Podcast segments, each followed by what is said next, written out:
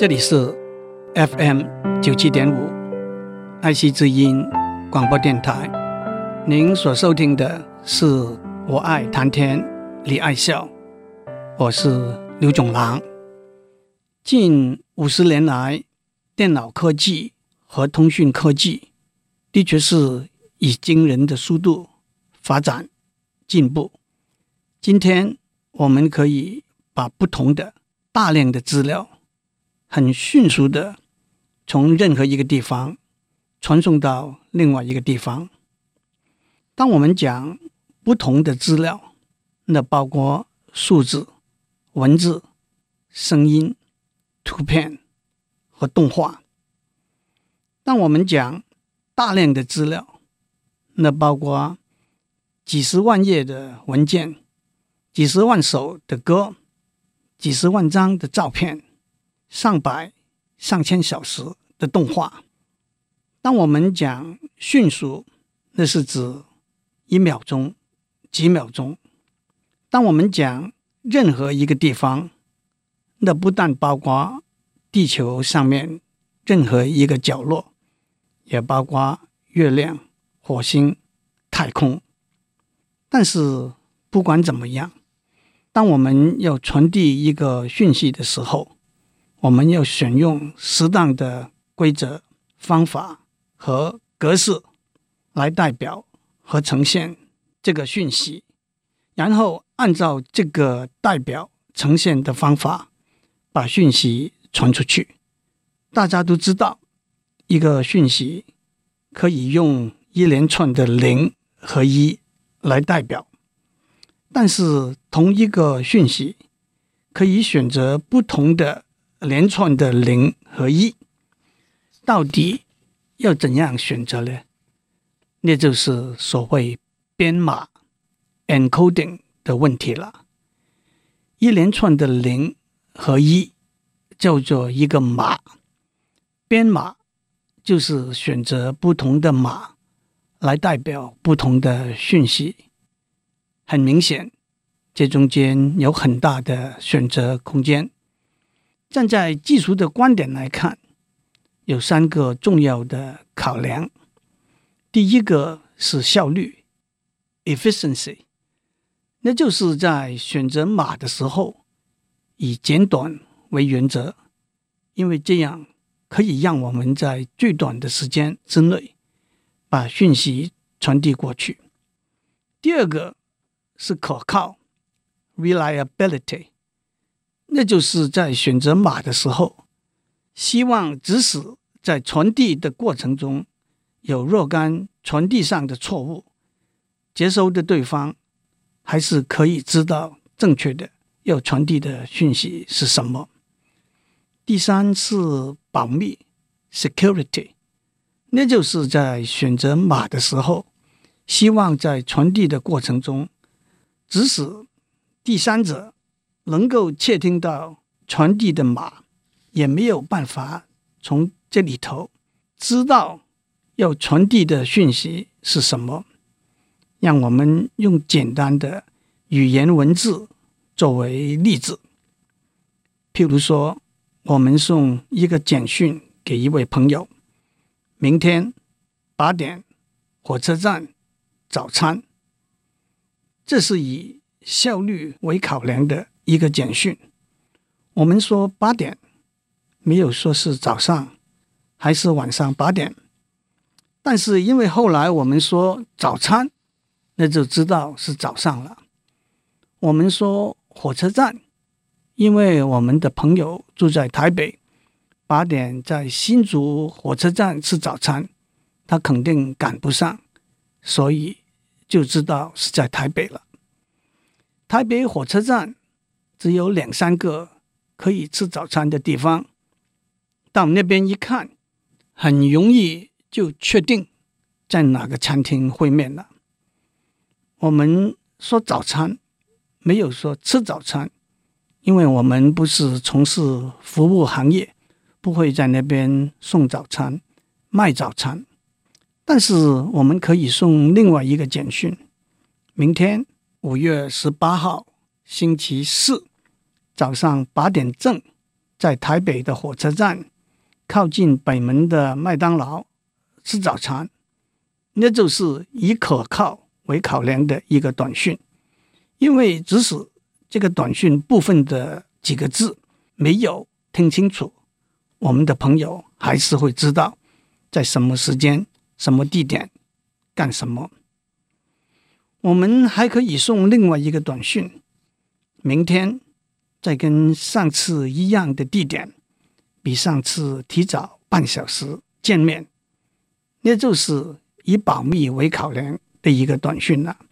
显然，窃听的第三者不会知道我们会在什么时间、什么地方干什么。这个例子还可以变化一下。如果我们用电脑来输入要传递的讯息，我的英文打字比较快，那我就会送 Tomorrow eight o'clock train station breakfast。那是以效率为考量。如果我们用中文说一遍，再用英文说一遍，那是以可靠为考量。如果懂得英文的人很多，懂得日文的人比较少，我们说阿西达、哈吉吉、艾奇、阿萨高汉，听得懂的人比较少，那就是以保密为原则了。假如您要卖弄一下法文的话，也可以说 d e m a n Winter Gear petit déjeuner。讲到这里，大家会恍然大悟。我们不必等到在电脑科技和通讯科技的发展，才想到这些原则。从几百年、几千年开始，当我们用语言文字来表达一个讯息的时候，效率、可靠、保密，就是三个重要的考量。今天。让我们先从有趣的文字语言的观点开始谈。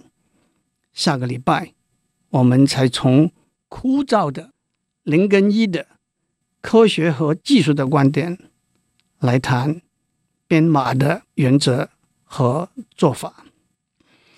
从效率的观点来看，有人说文言文比较简洁，譬如说一封电报里头。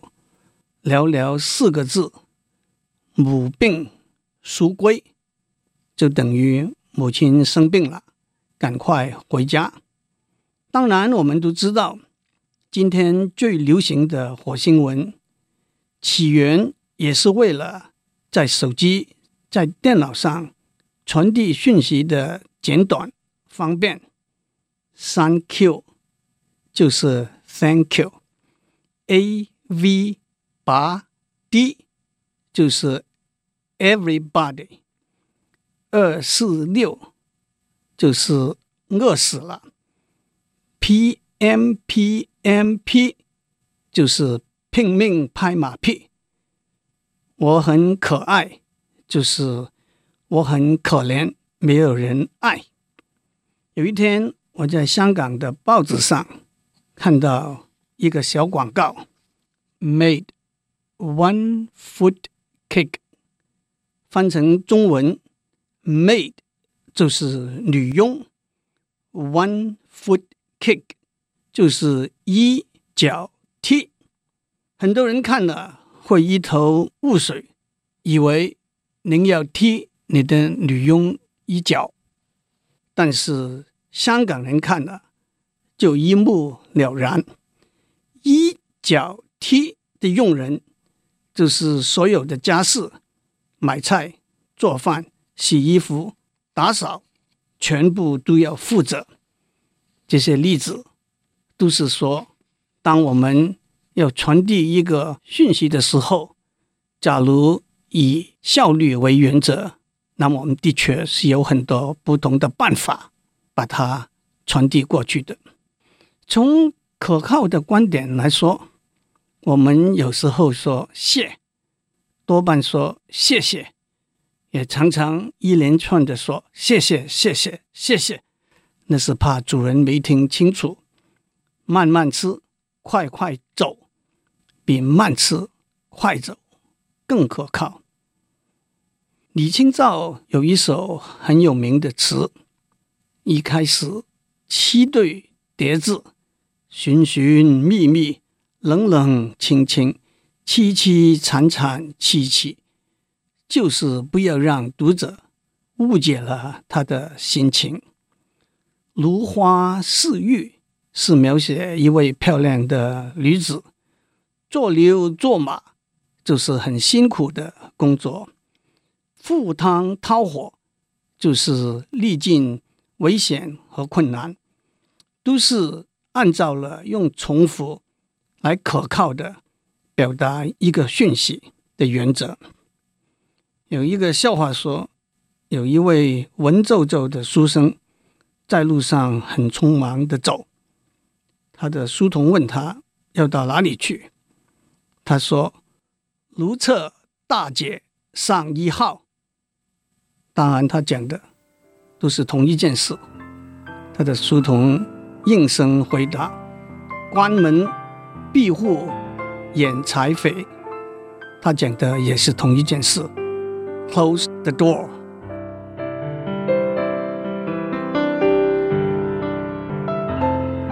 刚刚我们讲过，在科技上和语言文字里头。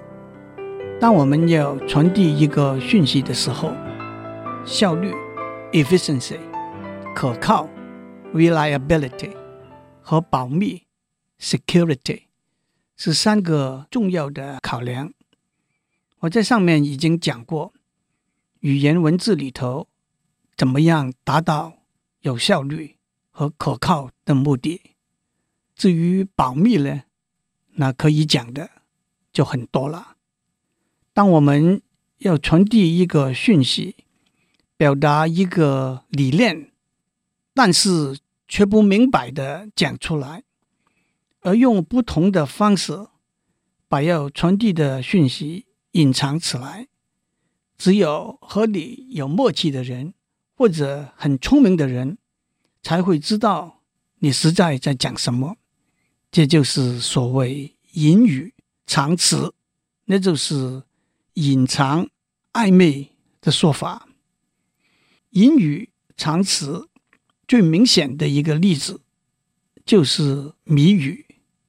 谜这一个字，按照文心雕龙的解释，就是把文字词句颠倒反复，让您昏迷。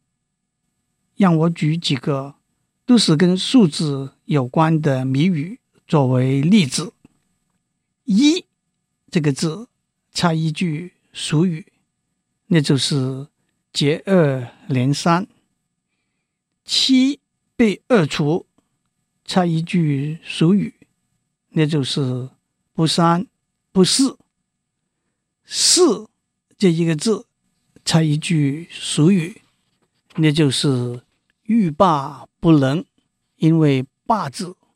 少了“能”字，就变成“四”字了。同样的谜面“四”这一个字，插一句唐诗，答案是《长恨歌》里头的一句“山在虚无缥缈间”。为什么呢？让大家去想一想。在西方希腊神话里头，最古老。也最有名的一个谜语，来自人面狮身的女神 Sphinx。这个谜语是：什么动物早上有四条腿，中午有两条腿，晚上有三条腿？答案是人。很多人都听过《三国演义》里头杨修的故事。杨修是曹操手下一位主管文书的幕僚，他聪明过人，恃才傲物。有一天，曹操派人大兴土木，整修了他的丞相府。完工之后，曹操来看了，一句话不讲，只在大门上写了一个“活”，生活的“活”字，别人都不知道曹操的意思。杨修说，在门字里头写一个“活”字，那就是阔字。丞相是嫌大门开得太阔了，工人赶快把大门打掉，重新建造。有一次，曹操和杨修外出，路过一个有名的曹娥碑，看见碑的后面有人题了八个字：“黄绢幼妇，外孙齏臼。”曹操问杨修：“你知道这八个字的意思吗？”杨修说：“我知道了。”曹操说：“你不要讲，让我来想。”走了三十里之后，曹操说：“我想到了，你把答案讲出来，看看是不是跟我想的一样。”杨修说：“黄绢，黄是颜色，绢是用丝做的，有颜色的丝就是丝字旁一个丝字，所以黄绢隐藏了绝，绝对的绝字。幼妇。”是年轻的妇人，就是少女。女字旁边一个少字，所以幼妇隐藏了妙，美妙的妙字。外孙是女儿的儿子，女字旁一个子字，所以外孙隐藏了好，很好的好字。鸡臼是用来冲碎。香料或者食品的器具，香料就是辛，那是辛辣的辛。放置东西的器具就是受，接受的受。受字旁边一个辛是古字，现代版是词，词典的词字，所以齏臼隐藏了词字。黄绢幼妇，外孙齏臼，就隐藏了绝妙好词四个字。曹操说：“我的才智不及杨修，距离是整整三十里。”隐语藏词的另外一个例子就是比喻。我们不把要讲的话明讲出来，只讲一个。意义相同的事物，大家听了就明白了。台语里头的“假劲弄破碗”，在国语里头的“揠苗助长”，都是说做事太急，反而把事情做坏了。台语里头的“猛拉 game 在英文里头的 “to kill two birds with one stone”。都是说一箭二国，一举两得。台语里头的草莓啊，狼给刚；国语里头的猫腻虎须，都是说弱者去挑逗强者，不知道死活的意思。鱼与熊掌不可兼得，在英文里头就说 You cannot。Have your cake and eat it。你不能够又要有蛋糕，又要吃蛋糕。前面讲的故事里头的杨修，后来是给曹操砍头的。曹操带兵和刘备手下的大将马超对敌，前面被挡，想要退兵，又怕给别人耻笑，犹豫不决，进退两难。一天晚上，一个将军来问曹操：“当天晚上的夜间口令是什么？”在古代行军的时候，晚上看人看得不清楚，为了怕敌我不分，所以每天都有一个新的夜间口令，答得出来的人才是自己人。当时曹操刚吃完晚饭。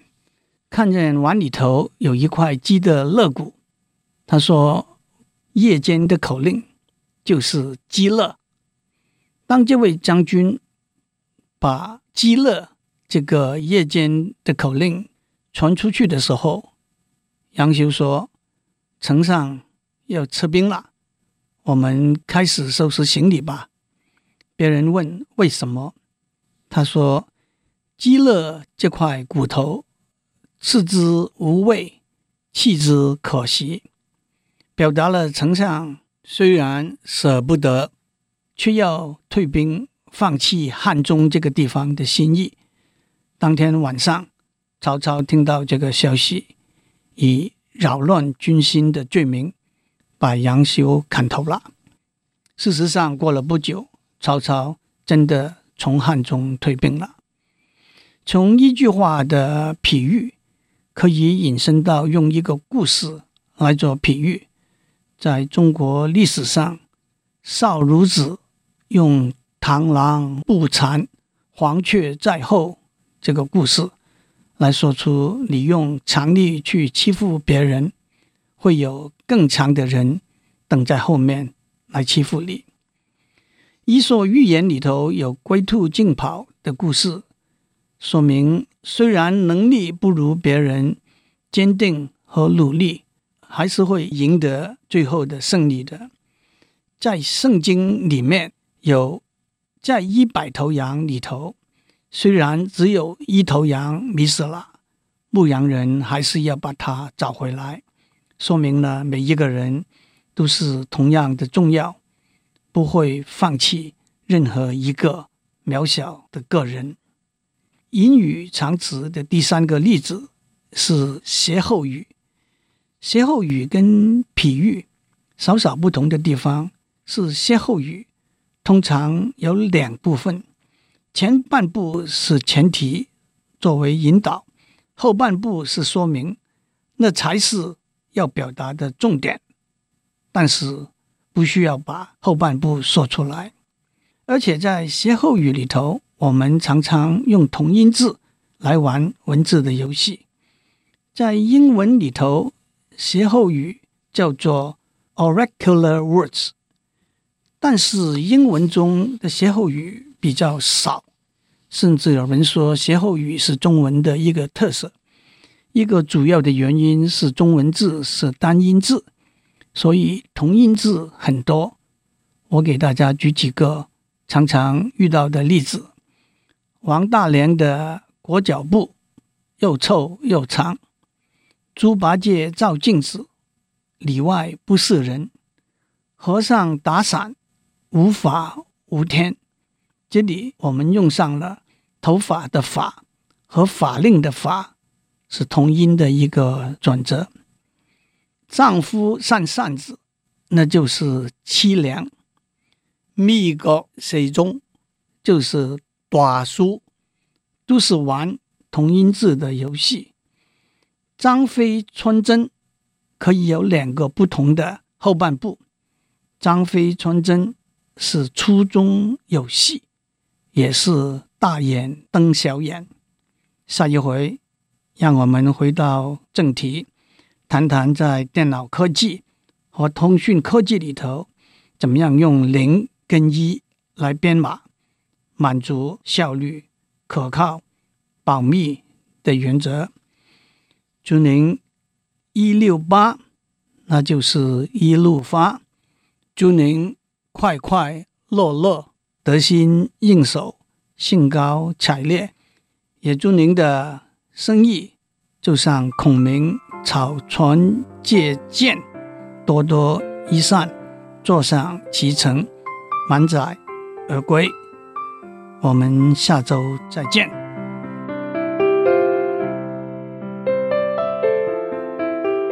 以上内容由台达电子文教基金会赞助播出。